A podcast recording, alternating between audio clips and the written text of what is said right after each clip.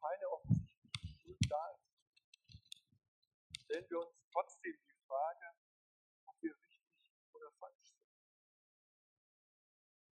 Schuldig oder gerecht. Der Polizist, der mich damals als Zeuge vernommen hat, der sagte nach unserem Gespräch, nach der Vernehmung, Sie hätten sie nicht retten können. Es hat auf der einen Seite gut getan, aber auf der anderen Seite war es nicht das, was ich letztlich hören wollte. Ich hätte es ja gerne so gut gemacht, so besser gemacht, so richtiger, dass sie ihrem Leben kein Ende gesetzt hätte, dass sie noch da wäre. Aber es ist uns eine Grenze gesetzt. Wir schaffen das nicht, dass in dieser Welt alles richtig läuft. Und wie Carsten das eben beschrieben hat, wir schaffen es nicht mal, dass wir uns richtig verhalten immer. Ich.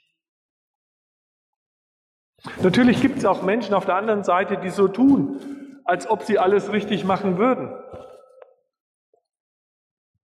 Die es nach außen so ausstrahlen. Aber ich bin eigentlich überzeugt, es ist nur eine Frage der Zeit, bis es klar wird, dass sie sich was in die Tasche gelogen haben. Und zwar deswegen, weil es in der Bibel so steht, dass niemand gerecht ist. Die Pharisäer zur Zeit Jesu haben es wirklich versucht. Sie wollten die Gebote halten und sie wollten die Menschen in ihrer Umgebung auch dazu bringen, dass auch sie die Gebote halten, dass alle die Gebote halten. Und deshalb haben sie angefangen, um die Gebote noch Zäune zu bauen mit einem neuen Gebot und noch ein Gebot drumherum zur Sicherheit, damit überhaupt niemand in Gefahr gerät, das Gebot zu übertreten. Zäune drum gebaut. Fernhalten von der Sünde. Das ist ein Gedanke, der christlichen Eltern bis heute kommt. Und sie versuchen ihre Kinder fernzuhalten. Ich bin überzeugt, man muss nicht alles durchgemacht haben, was es gibt in dieser Welt. Und doch, es wird nicht gelingen. Es geht nicht. Wir brauchen Vergebung und Gnade da, wo wir schuldig werden. Der englische Theologe Martin Lloyd Jones hat ein Buch über geistliche Krisen und Depressionen geschrieben, weil er der Meinung war, dass vielen Christen die Freude fehlt, die sie eigentlich kennzeichnen sollte. Befreit und fröhlich leben, wie kann das Wirklichkeit werden? Wie heißt es in den Märchen immer, sie lebten glücklich und zufrieden bis an ihr Ende. Wer meint, dass das bei Christen ganz automatisch geht, ganz automatisch funktioniert, so schreibt Lloyd Jones, der wird früher oder später unter geistlichen Depressionen leiden. Damit fröhlich und befreit Leben kein Märchen bleibt, hat er sich dann Gedanken gemacht über unseren Glauben, über unsere Spiritualität. Seine These ist, dass unser Glaube eine Ausgewogenheit braucht zwischen dem Gefühl unserem Verstand und unserem Geist. Wir sagen das ja immer so, wir sind eine Einheit aus Leib, Seele und Geist, das ist der Mensch. Und immer wenn aber eine Seite versucht, die Oberhand zu gewinnen, dann gerät unser geistliches Leben aus der Balance. Und es wird schief. Und man kann wie Carsten es gesagt hat. Man kann dann Argumente sammeln, warum man es doch richtig gemacht hat. Das macht unser Verstand. Ja? Der rationalisiert auch die schlimmsten Vergehen noch weg. Der kriegt das hin, dass es doch richtig war. Das schaffen wir. Aber wenn der Verstand so die Oberhand gewinnt, dann sind wir nicht mehr ehrlich. Und deswegen hat Jesus zu den Pharisäern auch gesagt, ihr seid Heuchler. Ihr lügt euch was in die Tasche. Immer wenn eine Seite versucht, die Oberhand zu gewinnen, gerät unser geistliches Leben aus der Balance und es wird schief. Und wieder sind wir beim Richtigmachen. Es gelingt uns nicht wirklich, diese genaue Balance zu halten. Wir sind einseitig. Es zeigt sich nur leider nicht immer sofort. Wäre gut. Bei, bei manchen Fehlern, die Folgen sofort auftreten würden, dann würden wir sehen, nee, das war jetzt nicht richtig. Es gehört auch zu unserem Leben, diese Verzögerung, dass sich manches eben erst Jahrzehnte später womöglich herausstellt, dass es nicht in Ordnung ist. Aber dann ist das Leben vielleicht zur Hälfte oder dreiviertel gelebt. Und auch dann ist natürlich die Gnade noch größer und seine Gerechtigkeit noch größer als unsere Fehler. Das ist für mich überhaupt keine Frage. Aber wir sind ja jetzt heute hier, um was zu lernen, was unser Leben jetzt reicher macht. Jetzt schon in, die, in der Freiheit zu leben, die der Geist Gottes uns schenkt. Und die beginnt mit einer ganz einfachen Erkenntnis. Hochtheologisch und doch ganz einfach. Das erste ist, du bist nicht gerecht. Die Pharisäer haben das versucht, wirklich versucht. Dabei rausgekommen ist, dass sie immer neue Regeln erfunden haben und Gebote erfunden haben, um so zu sein, wie man sein muss, wenn man es ernst meint. Leider sind wir bis heute, so habe ich oft den Eindruck, obwohl wir Jesus kennen und im Neuen Testament leben, nicht viel schlauer geworden. Wir wollen es auch richtig machen. Und richtig machen hat immer etwas auch damit zu tun, dass ich ja auch Achtung vor mir selber haben möchte. Und wir haben eine ganz besondere Idee, jeder, wie er Achtung und Ehre von den anderen bekommt. Jede Gesellschaftsschicht hat einen anderen Weg. Die einen ziehen die Ehre daraus, was sie leisten, die anderen, wie viel sie verdienen. Die nächsten stolz, sind stolz auf, zu der Gruppe zu gehören, wo sie beheimatet sind. Und es war damals schon so. Wir sind Juden, hieß es zu Zeiten des Neuen Testaments, und ihr seid nur Griechen.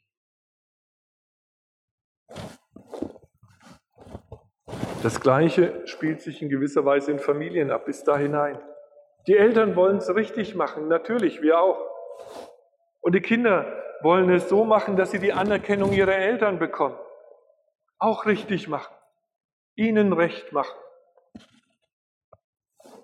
Und auch in jeder Gemeinde und in jeder Glaubensrichtung, glaube ich, ist das so.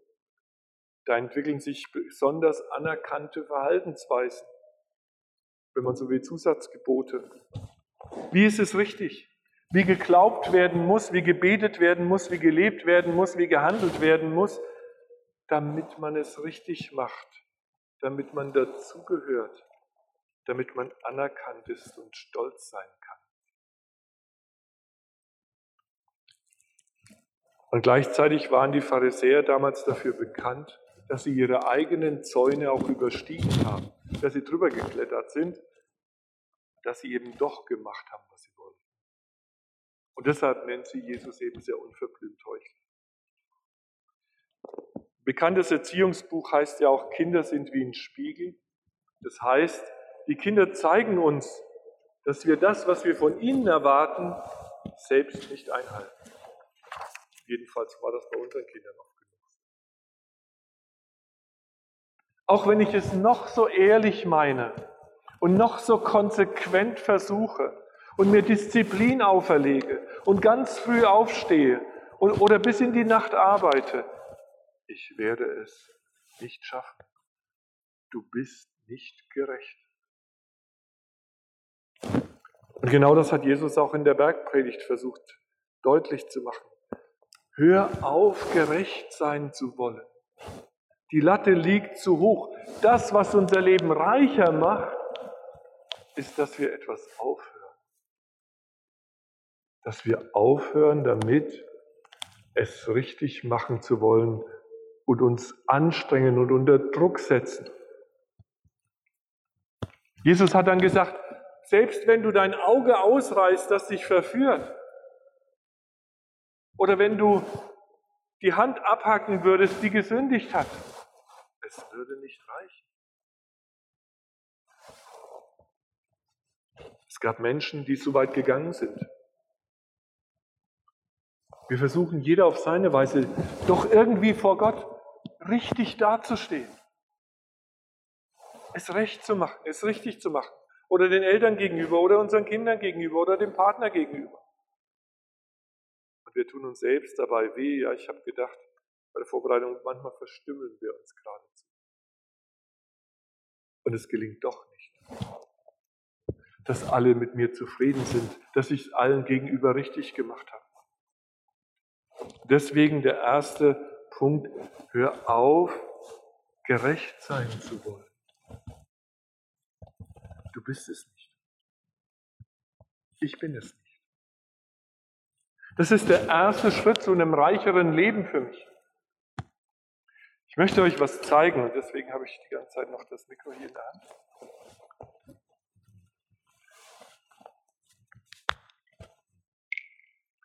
Ihr kennt alle das sogenannte Koordinatenkreuz. Ja?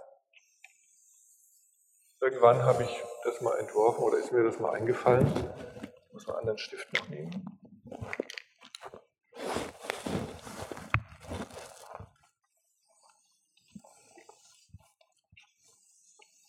Da oben steht,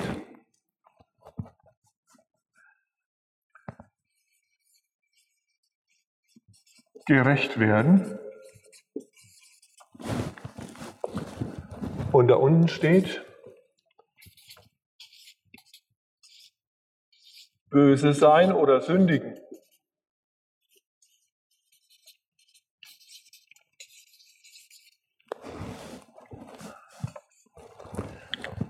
Und jetzt ist die Frage, wie bewege ich mich in meinem Leben? Wie ist das in meinem Leben? Und auf der linken Seite steht ohne Gott und hier steht mit Gott.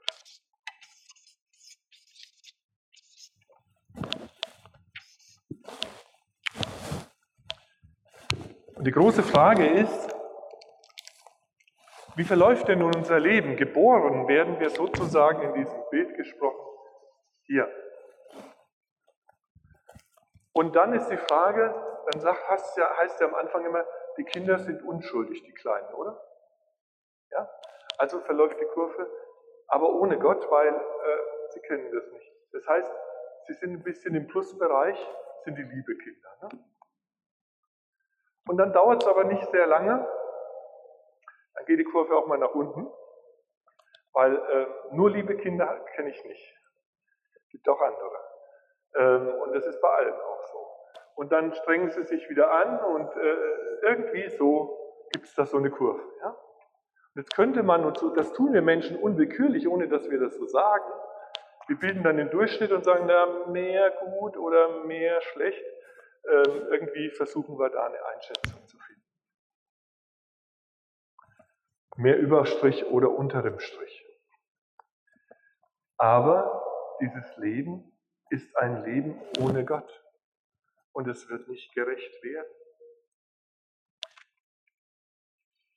Erwachsene versuchen dann natürlich mehr über dem Strich zu sein und sich besser zu verhalten.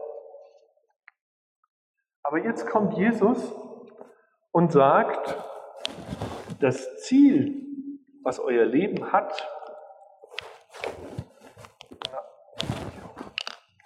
das Ziel, was euer Leben hat, ihr sollt, so sagt in der Bergpredigt, vollkommen sein.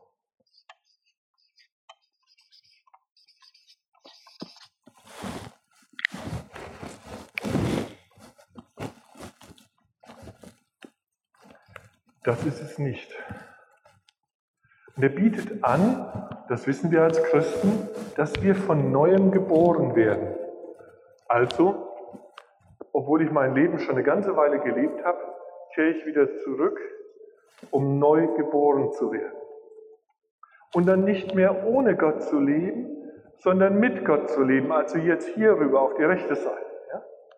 Aber auch auf der Seite gibt es natürlich Plus und Minus. Auf der Seite gibt es auch, ja, wie verläuft unser Leben jetzt, wenn wir Christen werden? Das wäre jetzt die große Preisfrage. Ähm, wie würde dann, dann unsere Kurve verlaufen hier drüben? Und ähm, da gibt es viele Möglichkeiten. Ganz toll wäre, wenn man so eine steile Kurve hätte. Ja? Immer besser werden ne? und immer weiter hochkommen, dem Ziel immer näher. Habt ihr das? Wäre schön, wenn so wäre. Also der Maßstab ist letztlich vollkommen zu sein. Ihr sollt vollkommen sein, sagt Jesus in Matthäus 5, 48, wie euer Vater im Himmel vollkommen ist. Das ist der Maßstab. Nur er ist gerecht. Ein Maßstab, an dem wir letztlich verzweifeln, wenn wir es versuchen. An diesem Maßstab ist auch Martin Luther gescheitert. Obwohl er sich selber auch geschlagen hat und das Böse alles raushaben wollte aus seinem Leben, es mit aller Macht schaffen wollte, hör auf, es schaffen zu wollen. Gib zu, dass du nicht gerecht bist. Nicht die Tochter, nicht der Sohn bist, den die Eltern sich gewünscht haben. Nicht der Held bist, zu dem du gerne, der du gerne sein möchtest. Wir leben zurzeit in einer Zeit der Heldeninflation. Ist euch das schon aufgefallen? gibt nur noch Helden. Ähm, DSDS, Deutschland sucht den Superstar, Supermodel, Filme über Superhelden haben Konjunktur, einer nach dem anderen, lauter Superhelden. Ich habe als Junge damals, ich weiß nicht genau, 40, zwischen 40 und 50 Bände von Karl May gelesen. Ja. Also wer es nicht weiß, ein Band hat immer so 350 Seiten ungefähr klein bedruckt. Die habe ich verschlungen. Winnetou und Shatterhand, die haben alles geschafft. Das waren meine Helden. Ja. Wir haben Sehnsucht, letztlich Helden zu sein. natürlich gibt es auch christliche Helden. Die befriedigen unsere Heldensehnsucht auch heute. Die gibt es auch. Die werden auch, naja, angebetet die so auftreten, die Helden. Von Sieg zu Sieg. Aber es ist keiner gerecht, auch nicht einer, schrieb Paulus. Lasst euch nichts vormachen. Einem falschen Ideal nachzulaufen macht nicht reicher, sondern setzt uns unter Druck und macht das Leben enger und den Glauben schwieriger. Also das Erste, versuch es gar nicht, gerecht zu werden. Das kriegst du nicht hin sondern etwas anderes. Das zweite und auch ganz einfache, das ist das, was unser Text auch sagt oder unser Thema sagt. Du bist gerechtfertigt. Was bedeutet das? Paulus schrieb an die Korinther, 2. Korinther 5, 21, denn er hat den, der von keiner Sünde wusste, für uns zur Sünde gemacht, auf dass wir in ihm die Gerechtigkeit würden, die vor Gott gilt. Ich komme zurück hierhin. Das Koordinatenkreuz wird jetzt zum Kreuz Jesu.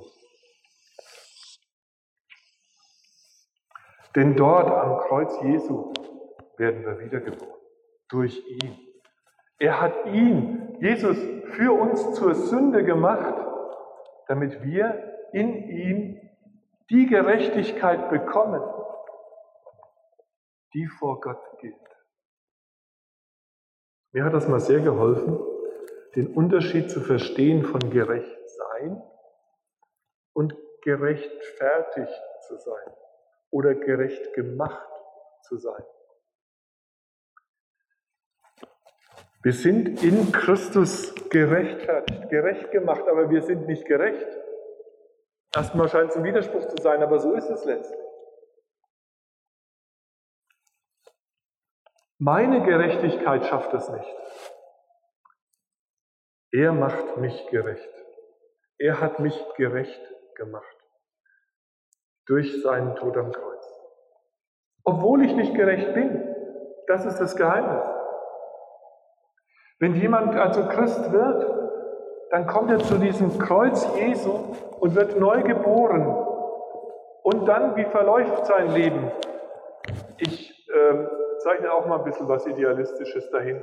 Vielleicht entwickelt er sich, naja, ab und zu gibt es Absturz. Ähm, dann kommt er wieder hoch. Irgendwie so wird es wohl auch verlaufen. Oder sind wir Christen alle besser? Ich glaube nicht. Vielleicht lernen wir was, das wäre gut. Wenn wir im Laufe unseres Lebens was lernen und nicht die gleichen Fehler immer wieder machen. Aber gerecht, da kommen wir nicht hin. Vollkommen, da kommen wir nicht hin. Da hoch, ja? Und so ganz gerade hoch, das verläuft das auch nicht. Ups und Downs kenne ich mein ganzes Christenleben auch. Aber jetzt passiert etwas dass nämlich er den, der von keiner Sünde wusste, für uns zur Sünde gemacht hat, auch dass wir in ihm, das ist entscheidend, die Gerechtigkeit würden, die vor Gott gilt. In ihm werden wir die Gerechtigkeit, die vor Gott gilt. Jesus Christus legt quasi unser ganzes Leben sich selbst. Ich hoffe, ihr könnt es sehen oder könnt es ahnen. Alles, was sich da drin abspielt, ist in Christus, ist in ihm. Und wenn jetzt, das ist bildlich gesprochen, aber ich hoffe, so kann man das verstehen, wenn jetzt Gott, der Vater, auf mich runterschaut, hier auf mein Leben, dann guckt er letztlich auf Jesus Christus. Und in ihm, weil ich in ihm bin, Gerechtigkeit, die vor Gott gilt. Nämlich Jesu Gerechtigkeit gilt für mich.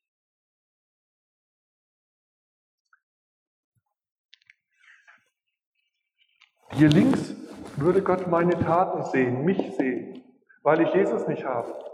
Da muss ich selber vor ihm gerade stehen. Da kann ich nicht gerade stehen, weil ich nicht gerechtfertigt bin. Aber wenn ich in ihm bin, in Christus, dann schaut er auf Christus und die Gerechtigkeit, die vor ihm gilt. In Jesus haben wir die Gerechtigkeit, die vor Gott gilt. Ja, da steht sogar noch manches mehr in der Bibel.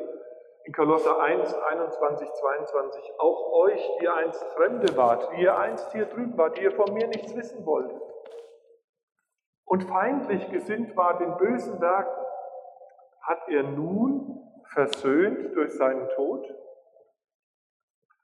durch seinen sterblichen Leib, auf dass er euch heilig und makellos und untadelig vor sein Angesicht stelle. Hier steht über meinem Leben tatsächlich heilig, untadelig und makellos.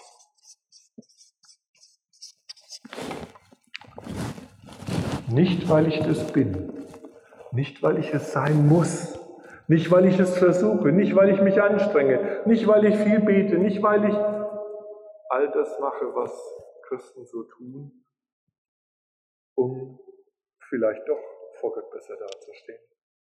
Brauche ich nicht in ihm. Denn er ist es.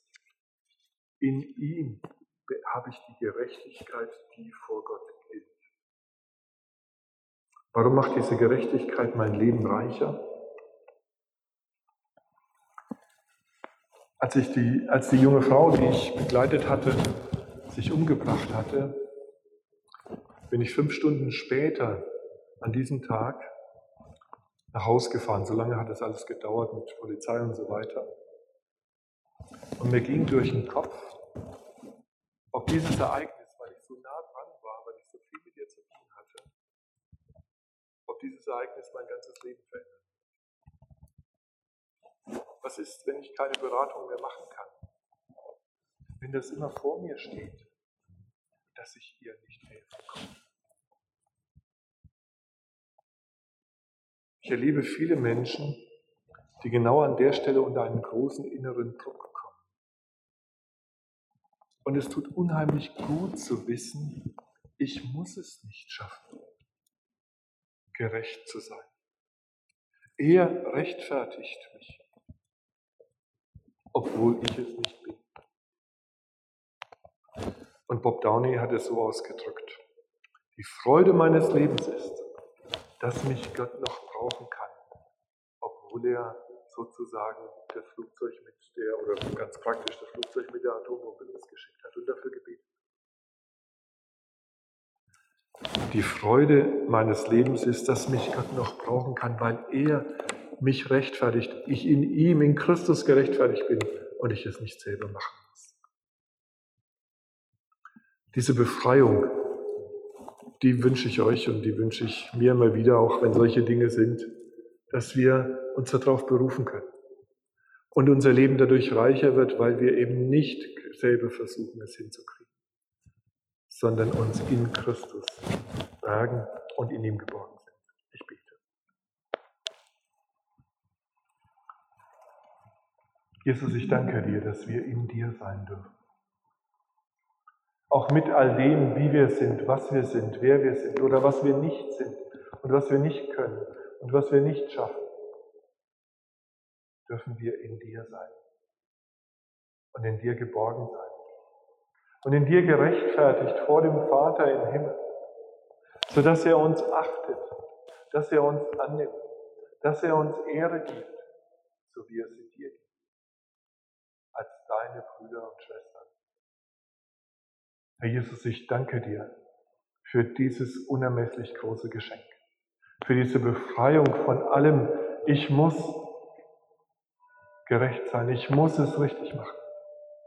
Danke, Herr, dass du uns davon befreist und uns unser Leben dadurch reich machst.